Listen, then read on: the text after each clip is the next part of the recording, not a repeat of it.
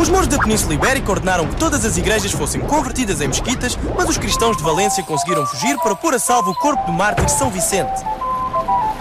Viajaram de barco, levando o corpo, e desembarcaram no Algarve, onde construíram uma igreja. Mas os mouros apanharam-nos e só 50 anos mais tarde é que Afonso Henrique, soube disso e decidiu resgatar o corpo do mártir. Encontrou o local onde o corpo estava enterrado graças a um bando de corvos, tendo dois deles acompanhado toda a viagem até Lisboa. É por isso que as armas de Lisboa têm dois corvos representados.